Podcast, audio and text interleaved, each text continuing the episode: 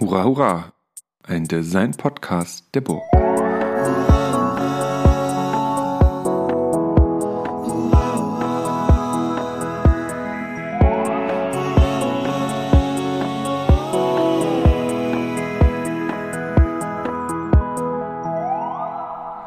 Hallo und herzlich willkommen zu einer neuen Folge des Hurra, hurra Podcast zum Fragen und Antworten und darüber reden, was es eigentlich mit Design Ausbildung, Design Studium und dem Beruf und der Praxis an sich auf sich hat. Und ich freue mich heute total darüber, Petra Kern als Gast zu haben. Hm, Petra Kern hat ein Buch geschrieben über ähm, Employability, also die und was das bedeutet, besprechen wir am besten gleich alle zusammen. Ähm, und zwar geht es da auch, geht es da um Designstudiengänge. Und ähm, Petra Kern hat Sozialwissenschaften studiert und Romanistik, ähm, hat in Unternehmensberatung gearbeitet, hat viel mit internen und externen Designerinnen und Architektinnen zusammengearbeitet und ist mit eigenem Büro selbstständig seit 1900.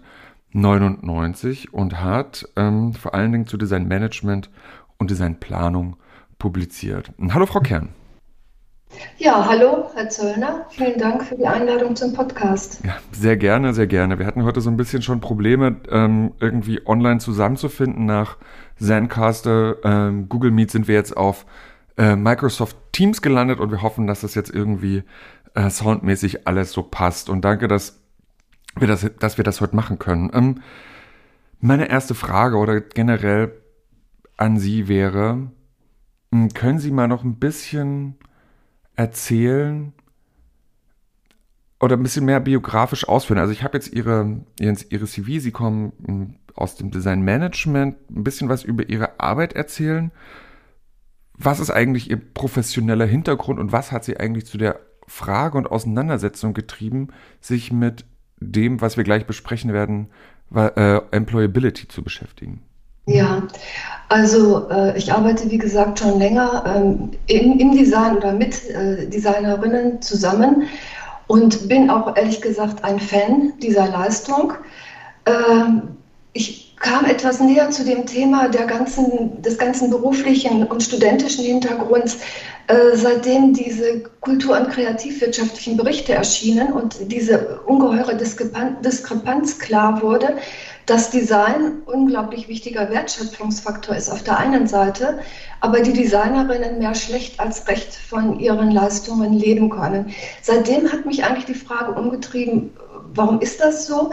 Äh, was, was für äh, äh, Hintergründe muss man dazu mit einbeziehen?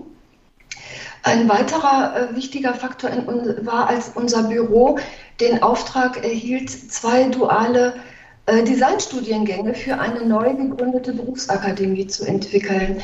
Da sind wir wirklich so richtig voll in das Thema reingegangen äh, und haben äh, sozusagen Studienkonzepte entwickelt, haben Curricula entwickelt, äh, haben den Akkreditierungsprozess begleitet, haben äh, Aufgaben in Lehre und Leitung übernommen, äh, das Marketing der neu gegründeten Institution ebenfalls übernommen. Und das Besondere war, dass uns da eigentlich die Komplexität der, der äh, Curriculumentwicklung äh, bewusst wurde, denn wir hatten da die Besonderheit, dass es ja eigentlich schon äh, den sogenannten gestalterisch-praktischen Teil gab, der war abgedeckt durch den Partner. Und wir mussten ein Curriculum entwickeln, das jetzt die Frage stellte, ja, was braucht es denn jetzt eigentlich, äh, um tatsächlich gescheit in den Beruf einsteigen zu können? Also die Frage der Berufsbefähigung stand bei uns sehr äh, früh schon ähm, im, äh, äh, im Vordergrund. Mhm. Und wir haben ein sehr umfangreiches, äh, äh, generalistisches äh, Curriculum entworfen und das hat mich nochmal so richtig praktisch so hat mich praktisch Blut lecken lassen, dass ich dachte, eigentlich müsste man dem Thema weiter auf den Grund gehen, bis ich dann schließlich auch dazu promovierte.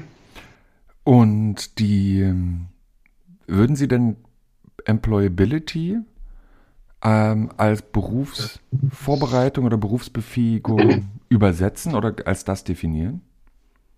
Ja, also Employability bedeutet tatsächlich Berufsbefähigung, aber es geht jetzt nicht um die Reproduktion von Vergangenheit, sondern es geht um die Antizipation von Zukunft. Und deshalb ist Employability auch ein Schlüsselthema, weil es heute keinen Automatismus mehr gibt, der direkt vom Studium in den Job hineinführt.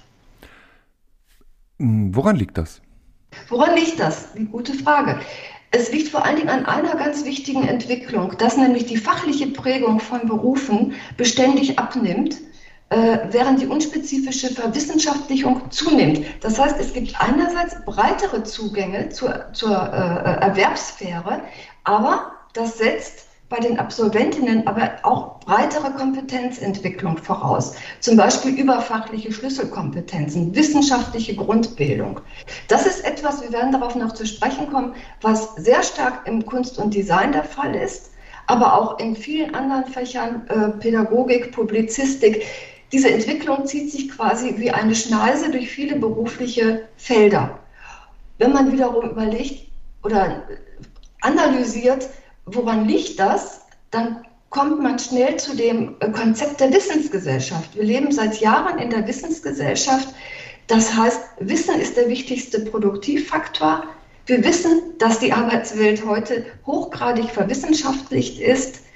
Studien zeigen, dass alle beruflichen Tätigkeiten, und zwar über alle Qualifikationsstufen hinweg, heute enorm viel Lernvermögen brauchen, viel Kreativität, viel Innovationsfähigkeit. Und wenn man das mal zusammenfasst, muss man festhalten, Employability oder Berufsbefähigung ist nichts weniger als die Frage, wie bereiten Hochschulen Studierende auf die Arbeitswelt von morgen vor? Wenn die morgen eben in die Arbeitswelt eintreten, werden sie ja ganz neuartige Probleme vorfinden. Sie werden Unschärfen vorfinden, ganz neue Komplexitäten, abstrakte Aufgaben. Und sie dürfen dann davon nicht zurückschrecken und nur auf Oldschool-Rezepte schauen oder äh, die an, äh, äh, heranziehen, sondern sie müssen bereit sein, aber auch in der Lage sein, sich an, also, äh, an, sich an innovativen Lösungen zu beteiligen. Und deshalb ist mein Credo, Employability ist eine Zukunftsaufgabe, die übrigens, es ist kein Nice to Have für Hochschulen, sondern sie ist äh, verpflichtend für Studiengänge festgeschrieben. Also es ist tatsächlich eine Norm.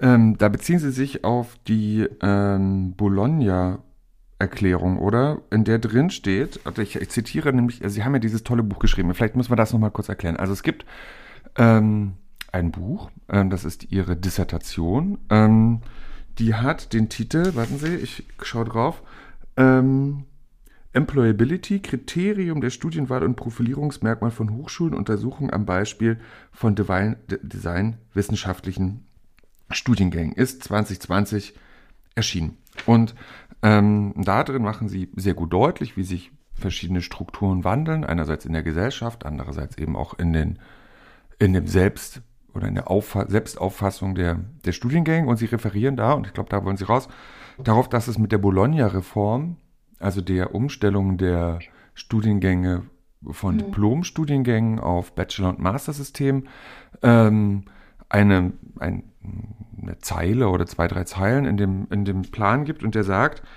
it emphasizes, also die, die Bologna-Erklärung sozusagen äh, bezieht sich auf die Sorbonne-Erklärung können Sie gleich nochmal was dazu sagen. It emphasizes the creation of the European Area of Higher Education as a key to promote citizens' mobility, employability and the continent's overall development. Also da haben wir es ja eigentlich drin als Berufsbefähigung einerseits, also in so einer Trias mit, äh, mit der Mobilität der Bevölkerung, also dass man überall studieren kann. Ob sich das eingelöst hat, vielleicht nochmal eine andere Frage. Und des Continents overall Development. Also sind ja eigentlich alles sehr, sehr hoch gesetzte Ziele und in den Begrifflichkeiten auch sehr, naja, ich würde mal äh, wertfrei vage sagen. Also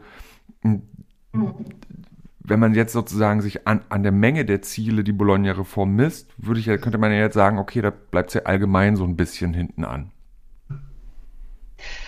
Ja, also die Bologna-Reform oder die vorlaufende ähm, Sorbonne Declaration waren sicherlich die Anfänge. Das war sozusagen der Urknall der ganzen Thematik. Äh, aber es ist ja dabei nicht geblieben. Das ist ja in einem äh, kontinuierlichen Prozess der Hochschulreform, der europäischen Hochschulreform übergegangen. Und wenn Sie sich heute Unterlagen ansehen, äh, Ordnungen, Beschreibungen, äh, ähm, äh, sonstige äh, Unterlagen, die sozusagen die Nomenklatur des ganzen Hochschulsystems bilden, die sind, die tragen genau äh, diese Handschrift. Und Employability ist da ein, ein wie soll ich sagen, ein integrierter Begriff. Also ich glaube, man kann sich zwar auf die Anfänge beziehen, aber das ist so, da ist sozusagen nur interessant, wie ist das Ganze mal gestartet. Aber ähm, wichtig ist zu sehen, dass sich das im Laufe der Jahre, dieses, der, der Bologna-Prozess schaut ja jetzt auf fast 25 Jahre zurück und ist kontinuierlich weiterentwickelt worden. Äh, wichtig ist eben zu fragen, wo steht Employability eigentlich heute? Und das hat äh, im Laufe, das haben meine Untersuchungen gezeigt, das hat im Laufe der Jahre äh, sozusagen einen bildungswissenschaftlichen äh, Diskurs ausgelöst, einen erheblichen. Also anfangs waren generell ähm, Hochschulvertreter sehr skeptisch gegenüber der Forderung einer Employability. Man war es natürlich überhaupt nicht gewöhnt, in, äh, eine Grenzüberschreitung zur, zum Beruf, zur Arbeitswelt vorzunehmen. Das war eine Art Kulturbruch sozusagen. Aber äh, es wurde tatsächlich dann äh, äh fachwissenschaftlich äh, stark aufgearbeitet. Es wurde weiterentwickelt, was heißt Employability, bis hin äh, zu diesem Verständnis, das ich gerade zusammengefasst mhm. habe. Und gibt es da, ich sage jetzt mal, fachspezifische Unterschiede in den Design? Wissenschaften oder eben, oder vielleicht muss es ja nicht Wissenschaften nennen, aber sozusagen in den, in den Studien, verschiedensten Studiengängen des weitläufig gefassten Designs zu anderen Studiengängen, die ja genauso von der äh, ja. Reform betroffen sind oder die ja auch eine gewisse, gewissen Anspruch an, ich sag mal, Praxisnähe, äh, Berufsbef Berufsbefähigung ähm, haben. Also Sie machen das ja auch nochmal explizit an den Designstudiengängen fest. Also wo liegt denn da die, wenn es eine gibt, die Differenz? Also der deutlichste Unterschied zwischen Design und anderen Studiengängen liegt sicherlich in der Haltung zur Wissenschaftlichkeit. Da steht Design ganz am Anfang, muss man festhalten. Also üblicherweise verstehen sich ja Hochschulfächer als wissenschaftlich. Sie haben ein traditionelles Gerüst von Theorien, von Erkenntnismethoden, von Forschungsmodellen. Sie haben sozusagen ein äh, tradiertes, kanonisiertes Wissen, an dem sie sich entlang weiterentwickeln. Mhm. Und nicht alles ist im Design anders. Design ist ja auch kein Mengenfach wie BWL oder Maschinenbau. Design hat umfasst ungefähr 30.000 Studierende ist ständig aufgewachsen äh, äh, als kreativer Bereich in den letzten 20 Jahren. Äh, es gibt circa 330 Designstudiengänge sozusagen nach traditionellem Konzept. Und wenn man das einmal vergleicht, auch mit der Gesamtzahl, es studieren ungefähr drei Millionen oder knapp drei Millionen Menschen derzeit in Deutschland. Und der Hochschulkompass, in dem ja alle Studiengänge verzeichnet sind, zählt sagenhafte 22.000 Studiengänge derzeit. Das heißt, Design ist, ich will jetzt nicht sagen ein Nischenfach, aber doch eine Spezialität im Konzert äh, der Wissenschaften, was eben auch andere Strukturen bedeutet. Mhm. Bedeutet, dass die Studieninteressierten mit ihren Potenzialen, mit ihren Interessen, mit ihren Berufswahlwünschen nicht vor der Haustür zu finden sind, sondern wahrscheinlich deutschlandweit äh, zu akquirieren, sage ich jetzt mal. Mhm. Also sehen andere Fächer, es kommt auch noch eine historische Entwicklung dazu, andere Fächer äh, äh, äh, wurden ursprünglich an Universitäten gelehrt. Als dann die Fachhochschulen in den 70er Jahren eingeführt wurden, fand sozusagen ein Transfer auf diesen Hochschultyp äh, statt. Aber man hat die Tradition der Wissenschaftlichkeit sich bewahrt und sie mitgenommen. In Design ist es ja umgekehrt. Design äh, hat ja eine relativ späte Akademisierung durchlaufen, ist sehr jung im Konzert der Wissenschaften. Äh, Designstudiengänge gehen auf die 70er Jahre äh, zurück, als sie nach und nach an Fachhochschulen überwiegend eingerichtet wurden. Und das große Problem, das man damals hatte, und das ist halt eben historisch bedingt, man konnte zwar handwerklich künstlerisch auf Traditionen zurückgreifen, also handwerklich auf Werkkunstschulen und äh, künstlerisch auf die äh, Kunsthochschulen, aber man hatte kein wissenschaftliches Vorbild. In der Situation schauten etliche neu gegründete äh, Hochschulen auf die äh, Hochschule für Gestaltung Ulm, die ja bis 1968 bestanden hatte, mit dem Anspruch, Design zu verwissenschaftlichen. Allerdings gab es kein schlüssiges Konzept. Es gab auch da eben kein kanonisiertes Wissen. Was heißt denn jetzt Wissenschaftlichkeit? Warum ist das für die beruflichen Anforderungen wichtig? Welche wissenschaftlichen Lehrinhalte gehören eigentlich dahin? Und so konnte sich das nicht im Design etablieren. Und man muss halt im Rückblick feststellen, dass seit den 80er Jahren in den meisten Designstudiengängen eine subjektiv-künstlerische Lehre sich durchgesetzt hat. Und das bedeutet, das Entwerfen steht im Mittelpunkt und wissenschaftliche Inhalte sind eigentlich höchstens schmückendes Beiwerk. Also es gab eine äh, Untersuchung, wo gesagt wurde, naja, vielleicht 10 Prozent des durchschnittlichen Curriculums beschäftigen sich mit designwissenschaftlichen Fragen. Und dann wiederum zeigt eine andere Untersuchung, dass diese Fächer ausgerechnet überwiegend instruktiv vermittelt werden. Also nicht in, in, in, in Projekten, in anwendungsbezogenen Bezügen, sondern tatsächlich im klassischen, sozusagen, sagen wir mal, Frontalunterricht, was wenig beliebt ist bei Designstudierenden. Und meine Arbeit zeigt leider, dass diese Situation wohl auch heute noch vorherrscht, auch wenn immer mal wieder von Designwissenschaft, Sie haben es ja auch gerade erwähnt, die Rede ist. Mhm.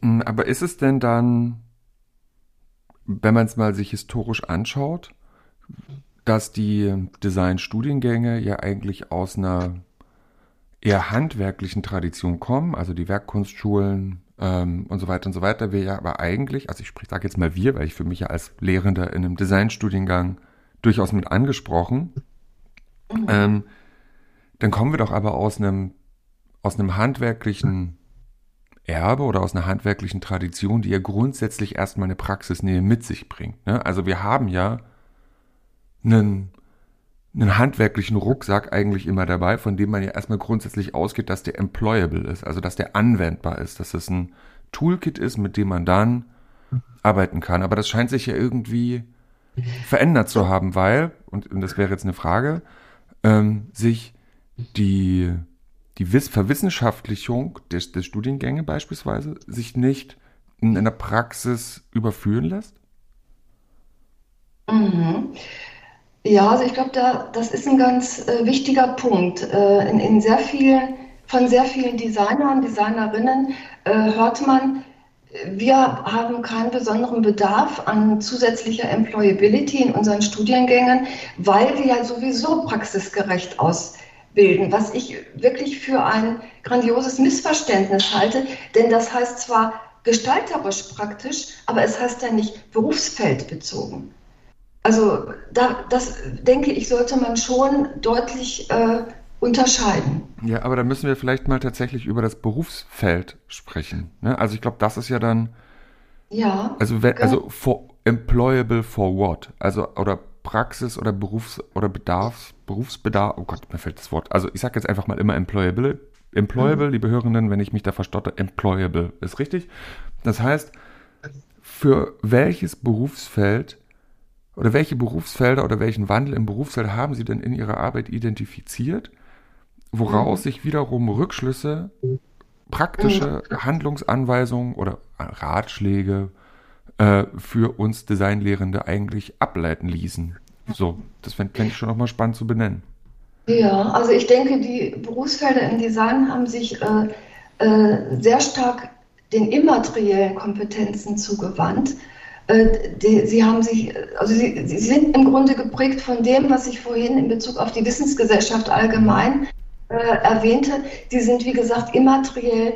Ähm, es äh, gibt viele, ähm, es gibt sehr, sehr viele interdisziplinäre Anforderungen, äh, was eben auch bedeutet, dass man das Thema des Zusammenarbeitens, des Kollaborierens überhaupt äh, lernen muss Und es gibt natürlich auch viel mehr strategische Anforderungen, Beratungsbedarf in der Hinsicht, Prozesskompetenz. Äh, es gibt sehr, größere, sehr viel größere Anforderungen an eine wissenschaftlich basierte professionelle Handlungskompetenz.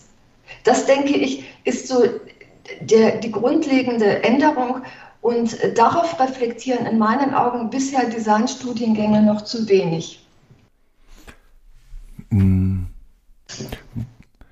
Ich muss da trotzdem noch mal nachhaken, weil oder vielleicht auch noch mal auf Ihr Verständnis von Wissenschaft zu kommen, ähm, weil Sie sagen ja in der jungen Disziplin, in der wir uns bewegen und befinden, sind wir noch auf der Suche nach einem für uns passenden Begriff der Wissenschaft ne, oder der Forschung oder wie auch immer man das benennt. Ähm, da könnte man jetzt Stress machen und uns als Disziplin geißeln und sagen, wir müssen jetzt aber genau wissen, was für uns Wissenschaft ist. Ich würde mal sagen, sehr viele Akteurinnen und Akteure sind da dran, in einem Diskurs herauszufinden, was das sein kann.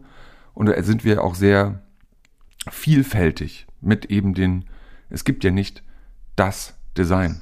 Also das eine, diese eine Ausprägung und das ist es dann, sondern das so umso näher man ranguckt, das ist wie ein Fraktal, umso näher man ranschaut, umso mehr wird es immer diffiziler. Und, so, und ich will aber eigentlich darauf hinaus und vielleicht, wo wird Ihrer Meinung nach im Beruf, also wenn ich schon, also man sieht man jetzt nicht, aber ich mache so Ausrufe hier, so Gänsefüßchen, äh, in, in, der, in der Tätigkeit eigentlich eine Art wissenschaftliche Kompetenz eingefordert oder benötigt, wenn man nicht im wissenschaftlichen oder ich sage jetzt mal im kanonisiert, standardisierten Wissenschaftsbereich arbeitet. Also welche Form der methodischen Wissensproduktion zielen Sie denn ab, wenn Sie von Designwissenschaft sprechen oder genau diese Kompetenz eigentlich benennen? Also ich denke, dass äh, Design sich orientieren muss an dem klassischen Konzept der Wissenschaftlichkeit. Also ich, ich würde es jetzt gar nicht so, so kom komplex machen, mhm. sondern ich eher in die Designstudiengänge gucken und Sie vielleicht fragen, vielleicht ist es ja an Ihrer Hochschule ganz anders und vielleicht reden wir aneinander vorbei. Also ich benenne jetzt einfach mal äh, wissenschaftliche Basiskompetenzen, die nach meiner Ansicht nach im Design zu wenig äh, äh, vermittelt werden. Das ist zum Beispiel die Durchführung von Literaturrecherchen. Das ist ein ganz an, äh, weiterer sehr wichtiger Punkt, die Verschriftlichung von Ergebnissen. Das ist das gemeinsame Führen eines Diskurses. Das ist die Mitarbeit äh, daran, einen gemeinsamen Wissensbestand aufzubauen, äh, darauf Bezug zu nehmen, mit dem zu arbeiten, den weiterzugeben.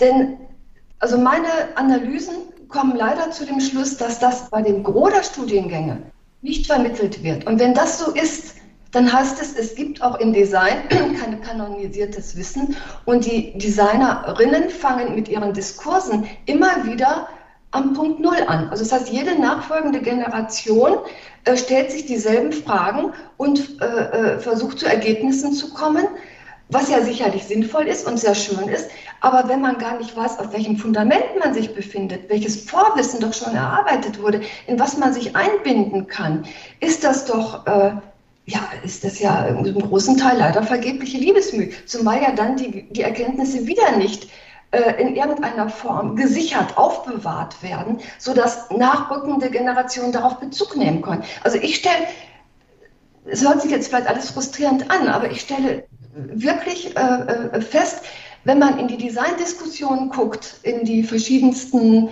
Themen, dass man immer wieder äh, ähm, äh, feststellen muss, ähm, es wird mit viel Mühe, mit viel Herzblut und mit, mit viel Hirnschmalz wird das wieder entdeckt, was schon eigentlich vor 20 Jahren äh, gesagt wurde oder auch, auch äh, diskutiert worden ist. Und das heißt, für mich ist dadurch eine, ist die Designdisziplin eine retardierende Disziplin in einem theoretisch-wissenschaftlichen Kontext, weil sie eben diese Basiskompetenzen nicht entwickelt. Aber da, aber da, hm, das erfordert ja aber eigentlich zwei Sachen. Also ich, ich, ich versuche es mal zu, für mich zu strukturieren. Also ich glaube, mh, ausgehend von, ihren, von ihrer Forschung und ihrer Analyse haben sie ein sehr breites und sehr vielfältiges Bild von den Designstudiengängen. Ich selber habe an einer Hochschule studiert, an eigentlich zwei plus Stud äh, Stud äh, Hochschulen gelehrt und kann für, für die Burg Giebichenstein Kunsthochschule Halle, Fachbereich Design, sagen, dass es bei uns anders ist. Wir haben. Gut. Also wir haben, und das, das ist ein, das ist mir an vielen Orten klar geworden, wir haben, glaube ich, vergleichsweise den allerhöchsten Anteil an designtheoretischen, designwissenschaftlichen ähm, Zeitfenstern mhm. innerhalb der Bachelor- und Masterstudiengänge. Bei uns mhm. wird, Sie haben das, Sie hatten davon so einen Begriff, ich sage jetzt mal Frontalvorlesung oder whatever, wie man das mhm. nennt, also das instruktiv wird Design- und Architekturgeschichte, Designtheorie gelehrt. Es gibt aber auch dazu Seminare, die austausch- und diskursbasiert sind. Ähm, es müssen Hausarbeiten geschrieben werden und wir erwarten in den Entwurfsprojekten, und da kann ich an der Stelle erstmal nur für das Industrial Design sprechen, eine intensive Reflexion der eigenen Tätigkeit in Schrift und Bild und Objektform in Form einer äh, jeweils großen projektumfassenden Dokumentation. Also ich glaube da, also ich fühle mich da erstmal per se nicht angesprochen. So. Ja, Gleich, gleichzeitig, ähm, ähm, aber ich möchte dazu noch sagen, gleichzeitig ist es aber so, dass ich den Punkt durchaus teile, dass die Studierenden oft bei Punkten anfangen, wo man sich mit einem gewissen Vorsprung durch Alter oder ähm, Lektüre sich fragt, Alter, das haben wir doch aber schon mal besprochen. Warum machen wir das jetzt wieder? Und ich glaube, das ist, man könnte diesen, diesem Wiederholen vorbeugen, indem man sehr instruktiv das Wissen erzählt und danach sagen kann, das haben wir dir doch gesagt. Also, dass man sozusagen eigentlich Axiome äh, innerhalb von, was weiß ich, vier Semestern Vorlesung festsetzt und sagt, das ist jetzt Bestand, Wissensbestand, darauf, das wird nicht mehr diskutiert. Und gleichzeitig erwarten wir aber eine Diskursfähigkeit der Studierenden, die ja aber eben auch mit dem Finden, äh, Neuinterpretieren, Entdecken, Diskutieren von Bestandswissen ja einhergeht. Also klar müssen wir wieder Papanek diskutieren, weil es eben immer noch aktuell ist und wir uns gleichzeitig eben weil wir es schon wieder diskutieren und uns damit klar werden müssen, ja, wir, haben immer noch eine ökologische, eine Ökologiedebatte seit 19, was weiß ich, 70, die, warum führen wir die immer noch? Also, dass eigentlich die Folgefrage danach ist, warum führen wir die noch? Was bedeutet das für unser Handel und Selbstverständnis als Designerin und Designer? Ohne zu sagen, das diskutieren wir nicht mehr, das wurde ja quasi schon von Viktor Papanek einmal schon zwischen zwei Buchdeckel verklappt. Ne? Also da, finde ich, muss man schon noch mal den Studierenden auch zugestehen und uns auch als Lehrenden, ja, wir diskutieren es noch mal, weil ihr Studierende habt es ja noch nicht diskutiert. Ne? Also es wird ja auch, also oder sehe ich das falsch? Nein, nein, da haben Sie völlig recht. Im Gegenteil, äh, das ist ja auch ganz äh, wesentlich, dass man äh, auch bestehende Konzepte oder Wissensbestände kritisch auf den Prüfstand stellt. Das ist ja Wissenschaft und Forschung. Das ist ja der Zweifel, der immer angebracht ist, das Weiterfragen. Nur eben, worüber ich eigentlich sprach, und das betrifft dann Sie in, in Ihrer Hochschule überhaupt nicht, das ist eben, wenn, da, wenn das Ganze ohne eine Basis passiert äh, äh, und sozusagen nur die Nebelbomben geworfen werden oder man sich nur zurückzieht auf sein äh, bescheidenes Vorwissen oder Meinungswissen. Mhm. Das, das ist ja die Problematik. Also so wie Sie das an Ihrer Hochschule schildern, kann ich Sie da nur beglückwünschen und, und kann nur sagen, Sie sind dann, gehören dann nicht für mich in meinen Augen zu diesen äh, typischen Designstudiengängen, äh, die äh, mir während meiner Arbeit immer wieder begegnet sind und wo es tatsächlich ganz anders aussieht. Und ich befürchte, äh, die, die Tatsache, äh, dass wenn man jetzt, ich hatte vorhin, glaube ich, schon die kultur- und kreativwirtschaftlichen Berichte mhm. erwähnt, in denen ja auch die Designwirtschaft analysiert wird, wenn man die heranzieht, dann ist ja, und, und man schaut sich die Aussagen an, dann ist das, was Sie jetzt an Ihrer Hochschule beschreiben, ganz offenkundig nicht der Normalfall, sondern vermutlich immer noch leider eine Ausnahme.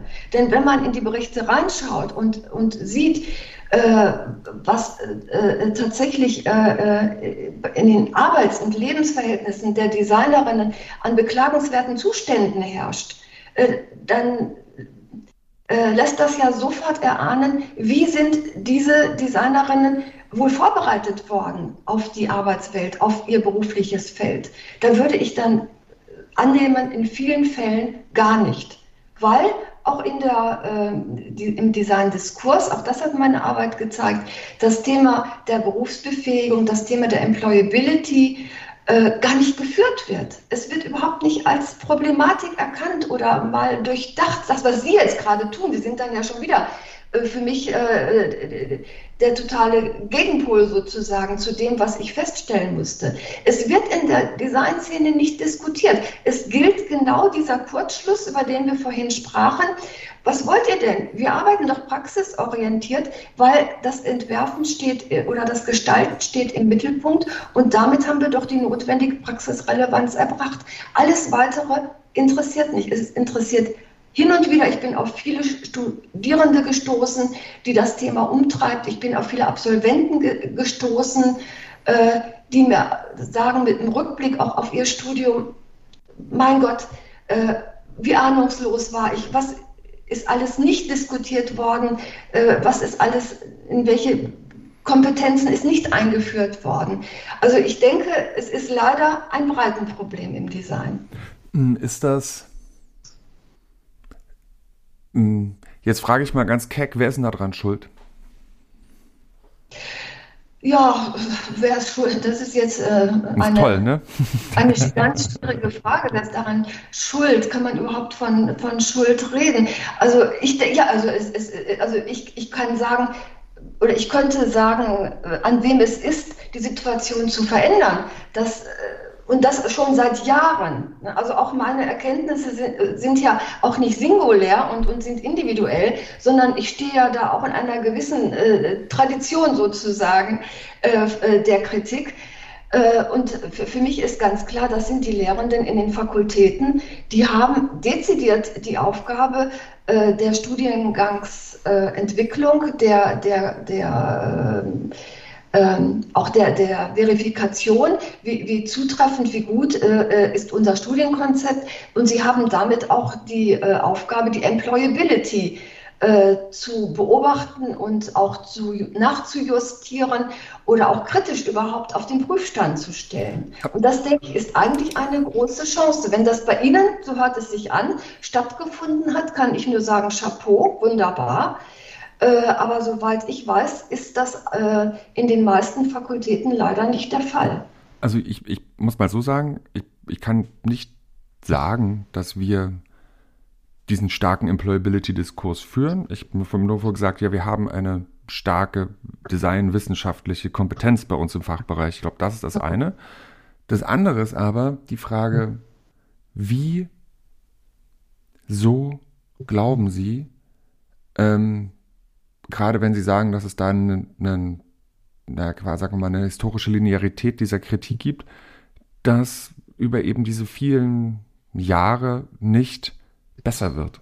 Also was ist denn der Grund dafür, dass, obwohl es eigentlich auf der Hand liegt, dass man es hinsichtlich der Employability verändern kann oder sollte, auch wie durch den Bologna-Reform gefordert sind, das abzubilden, es trotzdem nicht passiert?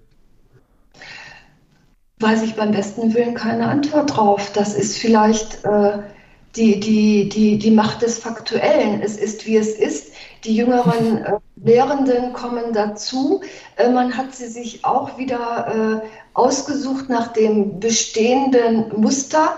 Das heißt, äh, besonders die berufliche Qualifikation spielt ja bei den Berufungsverfahren an den Hochschulen äh, die wichtigste Rolle. Das Thema, ich bin wieder dabei, ich höre mich schon so wie eine Leiertante an. Das Thema der Wissenschaftlichkeit äh, äh, wird zurückgestellt, das Thema der Promotionen wird zurückgestellt. Also das zählt einfach nicht bei den Berufungsverfahren. Und ich denke, man perpetuiert laufend denselben Zustand.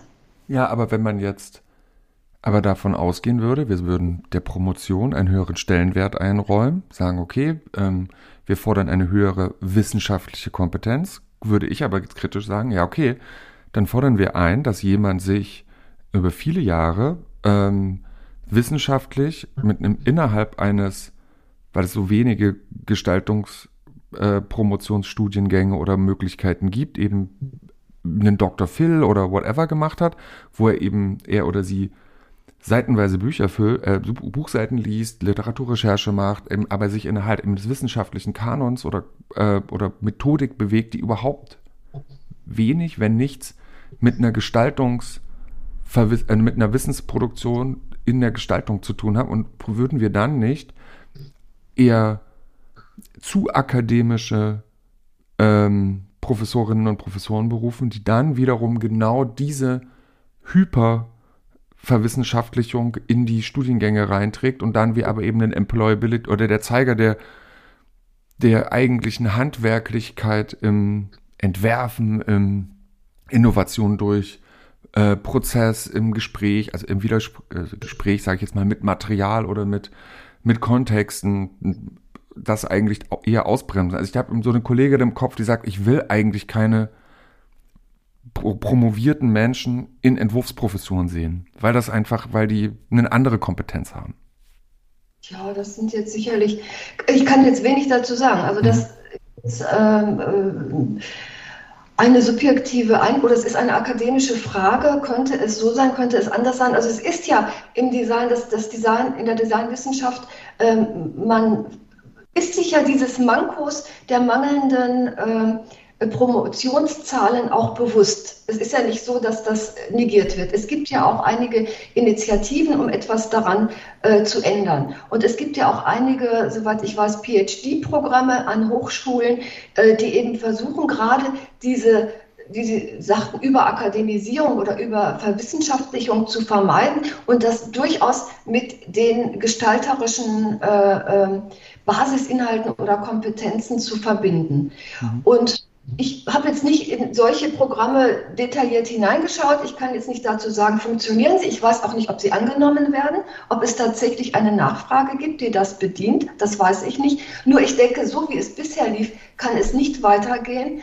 Und äh, die Situation ist ja jetzt auch so, dass die, äh, oder an den meisten Hochschulen zumindest so, äh, dass neben den gestalterischen ähm, praxisorientierten äh, Lehrenden es ja jemanden für Designwissenschaft gibt, der dann oft aus einem ganz anderen Feld kommt. Also das hat man ja auch über Jahrzehnte äh, gerne in Kauf genommen, dass dann jemand aus dem Bereich der Soziologie kam oder äh, äh aus, aus ganz anderen Kontexten, ich weiß nicht, Bildungswissenschaft oder was auch immer. Äh, da ist ja eigentlich dann äh, die, die Ferne, die fachliche äh, die Ferne zwischen den Fachkulturen ja noch viel größer. Also warum will man es nicht in Angriff nehmen, zu sagen, äh, ja, wir, wir, kennen unsere, äh, wie soll ich sagen, äh, designerischen Kernkompetenzen und die sind uns auch wichtig und die sollen weiter im Vordergrund stehen, aber wir füttern sie auf, wir reichern sie an, wissenschaftlich. Ich sehe da keine Problematik. Hm. Ja, also ja, wahrscheinlich lösen wir das hier an der Stelle nicht auf. Aber es ist ein. Ich glaube, hier muss man. Also ich könnte ewig weiter diskutieren, aber ich würde gerne noch, weil unsere Zeit ja so knapp ist, nochmal auf eine andere Frage kommen. Und zwar, ich finde, Sie haben in, gerade nochmal auf die, Kreativwirtschaftsberichte geguckt, wie wird gearbeitet, was ist da eigentlich für eine, für eine Wertschöpfungsumfang ähm, drin, auch auf die Gesamtgesellschaft, äh, auf die Gesamtwirtschaft geschaut. Und Sie beschreiben in Ihrem Buch oder sie benutzen das Wort niveauadäquate Beschäftigung. Und das finde ich total toll, weil mich das nämlich, hm, also über den Begriff bin ich gestolpert, weil ich gedacht habe, hm, was ist das denn? Niveauadäquat und ähm, ist dieses Niveau etwas, was man einmal erreicht hat und was sich dann verändert und sind wir als Lehrende für dieses Niveau eigentlich dann verantwortlich? Also können Sie vielleicht nochmal, gerade auch für die Hörerinnen, nochmal den Begriff dieser niveauadäquaten Beschäftigung einführen und, und warum Sie, warum Sie das auch nochmal direkt als Punkt bei Ihnen in Ihrer Untersuchung oder auch in Ihrer Publikation mit drin haben?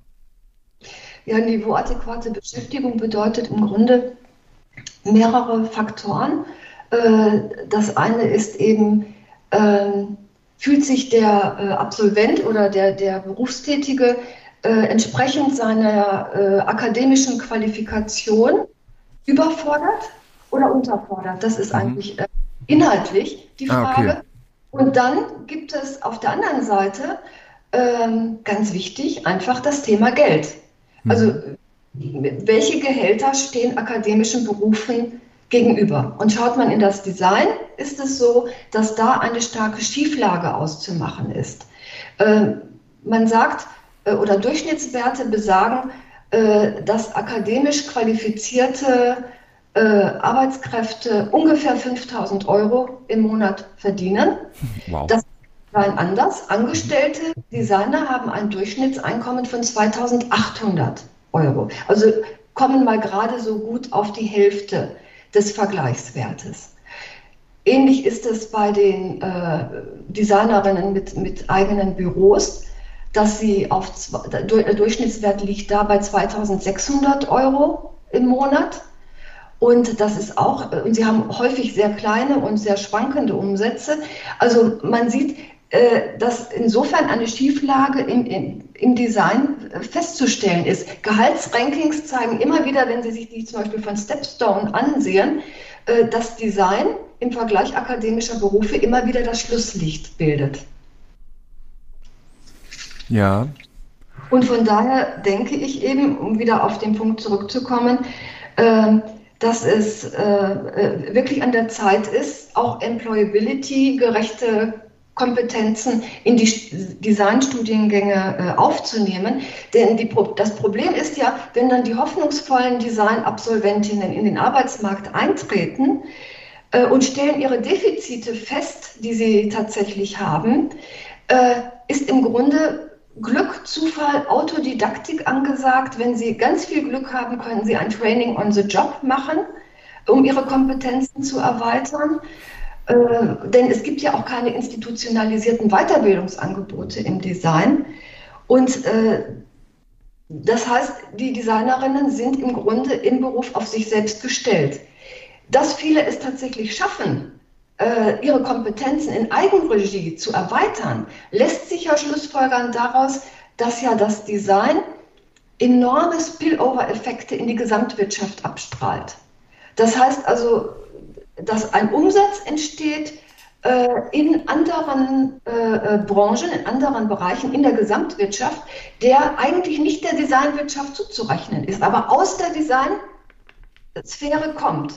Man spricht davon, dass äh, der, der, der Umsatz, der erreicht wird, doppelt so hoch ist wie der der eigentlichen Designwirtschaft. Und der muss ja von den Designerinnen offenbar erbracht werden, die ja vor etlichen Jahren an überwiegend klassischen äh, Designstudiengängen äh, oder Hochschulen ausgebildet worden sind. Also sie scheinen im Laufe der Zeit durch, durch Autodidaktik, durch enormen Einsatz an Zeit und Geld und Nerven es zu schaffen, aber man muss sich fragen, ist das wirklich richtig, das den Einzelnen zu überlassen, ähm, das dem Zufall zu überlassen oder dem Geschick des Einzelnen? Äh, wäre es nicht sehr viel sinnvoller, eine strukturelle Erweiterung in den Designstudiengängen bei der Kompetenzentwicklung äh, anzustoßen? Dann hätten Designerinnen auch ein klareres Bild von dem, was sie eigentlich können. Mhm. Ja, das nennen sie ja die, die ähm, ich habe es hier irgendwo stehen, Sekunde, äh, ein, ich zitiere die IFG Ulm-Studie. Sie oh. nennen das eine Erwartungskorrektur durch Hochschulen und Lehrende im Design, nämlich ein wesentlich differenziertes Bild der Gegenwart und Zukunft des Berufsprofils zu vermitteln. Und das finde ich eigentlich total spannend. Ich habe hab gerade viel erzählt, ich muss mir mal Notizen machen. Meine erste, und dafür würde ich gerne nochmal eingehen. Sie beschreiben die, das, die Schlusslichtstelle äh, in den Income Rankings. Mhm. Jetzt frage ich mal ganz frech, dann müssen wir ja das, müssten wir ja, wenn wir das als Ziel hätten, dass wir die, dass unsere Studierenden im Vergleich zu allen anderen mehr Geld verdienen, müssten wir dann unsere Studierenden mehr in Richtung einer, den Anforderungen an den Arbeitsmarkt streamline oder hat der Arbeitsmarkt noch nicht mal begriffen, welche Kompetenz eigentlich bei den Designerinnen und Designern liegt. Und, und, und also sind wir die Fehler? Oder ist der Arbeitsmarkt, also sind, sind die anderen das Problem? Ne? Also, oder die, also ich habe ich hab mir so gedacht, ja, sollen wir jetzt eigentlich den Studierenden die so richtig schön streamline, damit die äh, wie so ein Zäpfchen in den Arbeitsmarkt reinflutschen und da drin äh, aufgehen und ihr Geld verdienen? Also, das ist jetzt sehr negativ formuliert von Ihrer Seite. Ja, frech, ja. Ist das ja das Thema der Berufsbefähigung. Also, ich, ich sehe keinen Grund, warum man sagen sollte, lasst es sie doch auf die harte Tour äh, erleben und mhm. selbst erfahren, wie schwer es ist. Und ich rede ja auch nicht davon, äh, dass äh, jeder Designer oder Designerin in eine äh, Top-Spitzenposition mit Spitzengehalt gehievt werden soll, sondern ich rede von den Vergleichswerten. Wenn man sich äh, die anderen akademischen Berufe ansieht, äh, denke ich, es wäre durchaus angemessen, man würde im Design zumindest in die Nähe dieser Werte kommen. zumal ja auch wirklich äh, das Stichwort des kreativen Prekariats ist ja keine Fantasie oder, oder äh, äh ein Märchen, äh, sondern Prekariat heißt, sie leben wirklich am unteren Ende. Und schaut man sich die äh, Arbeitsverhältnisse an in, im äh, Design, zu über 80 Prozent herrscht atypische Arbeit vor. Das heißt, das ist zum Beispiel mehrfach kreativ, mehrfach Jobs. das ist Teilzeitkreativität. Äh, das heißt, jemand äh, äh, nimmt einen ungeliebten Job an, irgendwo, irgendwas, Hauptsache es bringt Geld, um sich seine kreative Tätigkeit überhaupt leisten zu können. Ne, das, das sind die Mini-Beschäftigten. Also die Designbranche ist, das muss man auch mal gesamtwirtschaftlich sehen, die Branche, die den höchsten Anteil atypischer Arbeit hat. Über 80 Prozent. Das ist sozusagen, ich meine es jetzt ambivalent, bitter-süß, wenn, wenn ich sage, Sie sind da Vorreiter, weil das ist ja im Grunde eine gesellschaftliche Gesamtentwicklung, die sich da abzeichnet. Aber im Design ist diese Problematik am virulentesten. Und wenn nicht die, die, die Lehrenden, die sozusagen an den Schaltstellen sind der Studiengangsentwicklung, wenn die nicht meinen, es ist ihre Aufgabe, da was klar zu ziehen und in, den, in die Arbeitswelt von morgen zu gucken, nicht in, in den von heute, sondern von morgen. Was entwickelt sich da? Äh, wohin geht die Reise? Dann weiß ich nicht mehr, wessen Aufgabe es sein soll. Naja, aber, aber, Sie sagen ja, ähm, ähm, Sie haben in Ihrem Buch ein, eigentlich ein sehr tolles, eine sehr toll visualisierte ähm, Grafik der Kompetenzorientierung. Und da gibt es, oder wo ich denke, okay, na, was ist denn eigentlich Employability im Kontext der Hochschullehre. Ne? Und sagen Sie, oder stellen Sie fest, okay, ich folge dem auch, eine Kompetenzorientierung. Das ist meines Erachtens eine handwerklich, gestalterisch, entwerferische Kompetenz. So, das hat was mit dem Umgang mit Werkzeugen zu tun.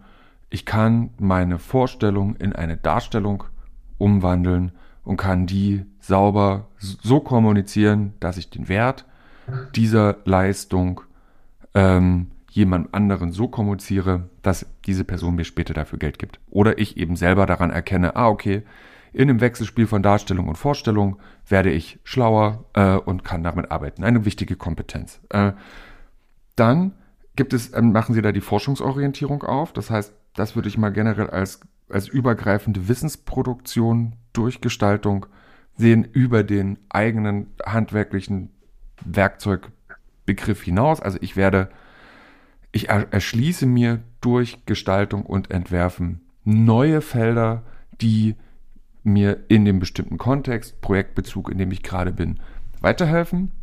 Und dann, das finde ich einen sehr, sehr wichtigen Punkt, das ist die nachhaltige Lernkompetenz, dass ich nämlich durch das Erlernen der Werkzeuge und dieses Wissensproduktion lernen lerne. Und das heißt, in einem, ich dadurch die Kompetenz entwickle, folgend nach dem Studium mir neue Programme, wenn man es mal handwerklich begreift, neue Programme, neue Tools, äh, neue, äh, mich in neue Umgebungen einzulernen, einzufügen, agil zu bleiben an der Stelle. So, und wenn man jetzt aber mal auf den, auf, darauf schaut, was wir eigentlich an Kompetenzen von den Studierenden erwarten, nämlich einerseits eine Spezialisierung in einem bestimmten Bereich, um nach dem Studium nicht prekär arbeiten zu können, sondern irgendwo in einer relativ gut bezahlten Position erstmal losarbeiten zu können, um nicht, wie Sie sagen, Training on the Job, noch ein Praktikum, noch ein Praktikum äh, reinzurutschen. Das heißt, wenn man nach dem Studium äh, angeheuert wird, dann ja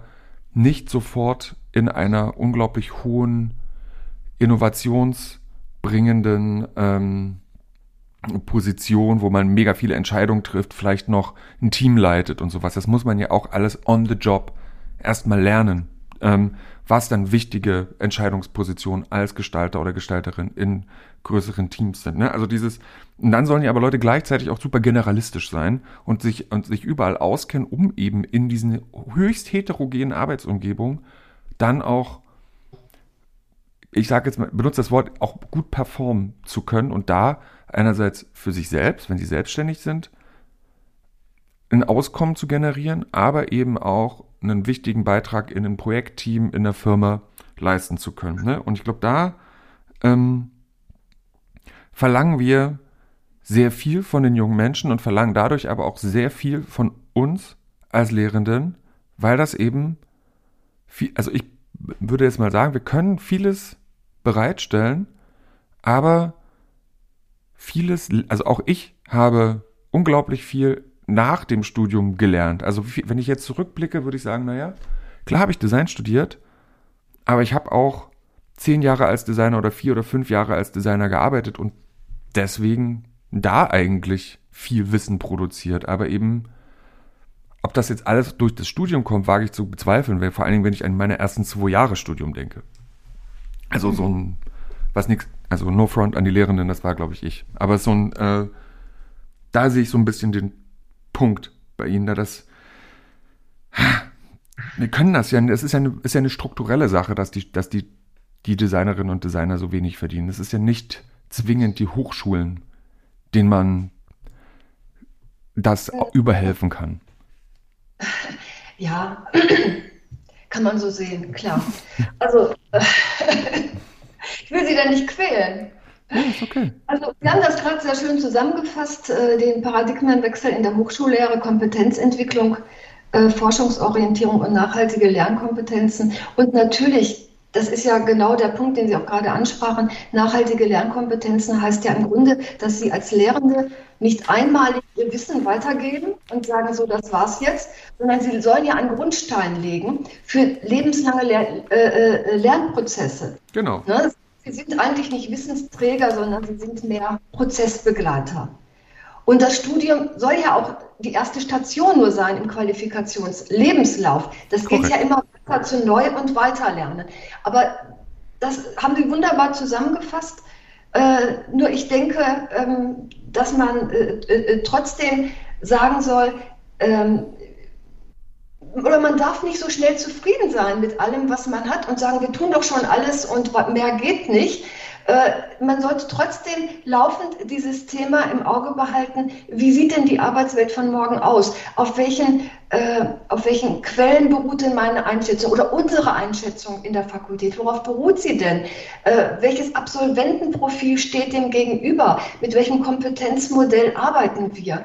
Also also ich, ich würde einfach nur dazu raten, auch wenn bei Ihnen offenbar wirklich alles top läuft, äh, nicht, also auch, auch einfach immer wieder selbstkritisch zu bleiben. Das ist ja auch vielleicht mit Teil einer Lernfähigkeit, dass man selbstkritisch bleibt.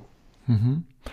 Das würden Sie auch als so eine Art mh, hm, Lernergebnis oder sagen wir mal als, als abgeleitetes Handlungsziel oder Handlungsfeld auch aus Ihrer Studie oder aus ihrem, aus ihrem, ich nenne es jetzt mal aus ihrer Studie heraus ableiten, dass das eigentlich, das müssen eigentlich alle machen und dann ähm, wird es zumindest nicht schlechter.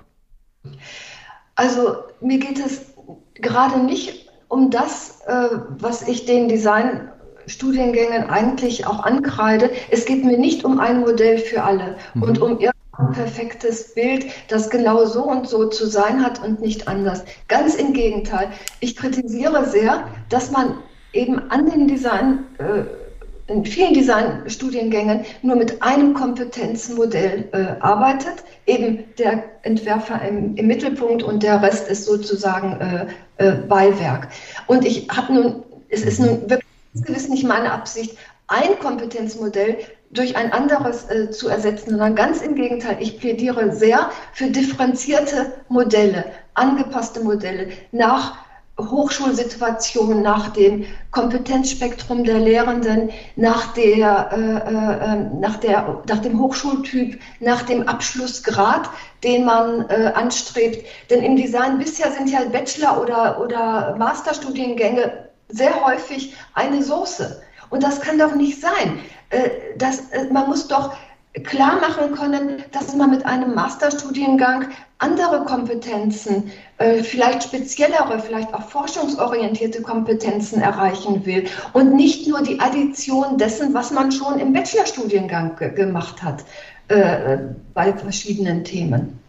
Und ich plädiere eben sehr dafür, man nennt das eine horizontale Differenzierung der Designstudiengänge, dass man sehr viel mehr individuelle äh, äh, Stärken ausbaut, äh, auf das Berufsfeld schaut, welche Anforderungen entwickeln sich da gerade, wie können wir zu einem eigenen Profil kommen. Das ist ja der wichtige Punkt.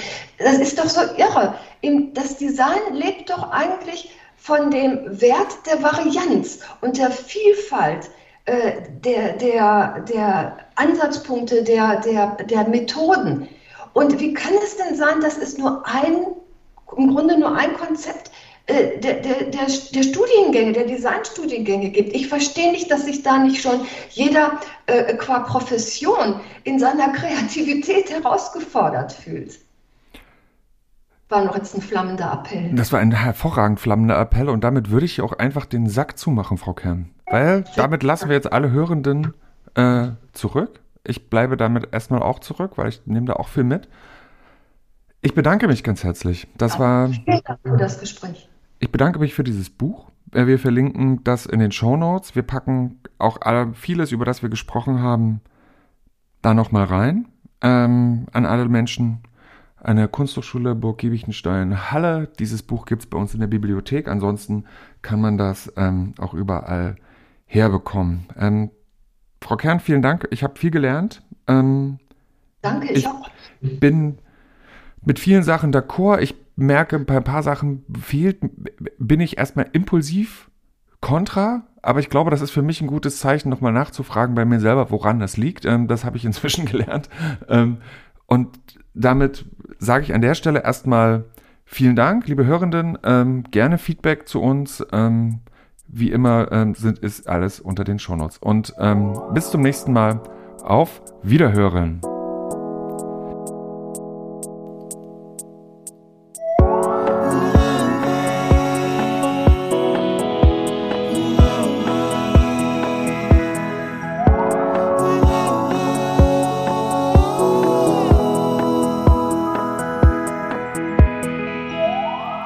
Hurra! Ein Design-Podcast der Burg.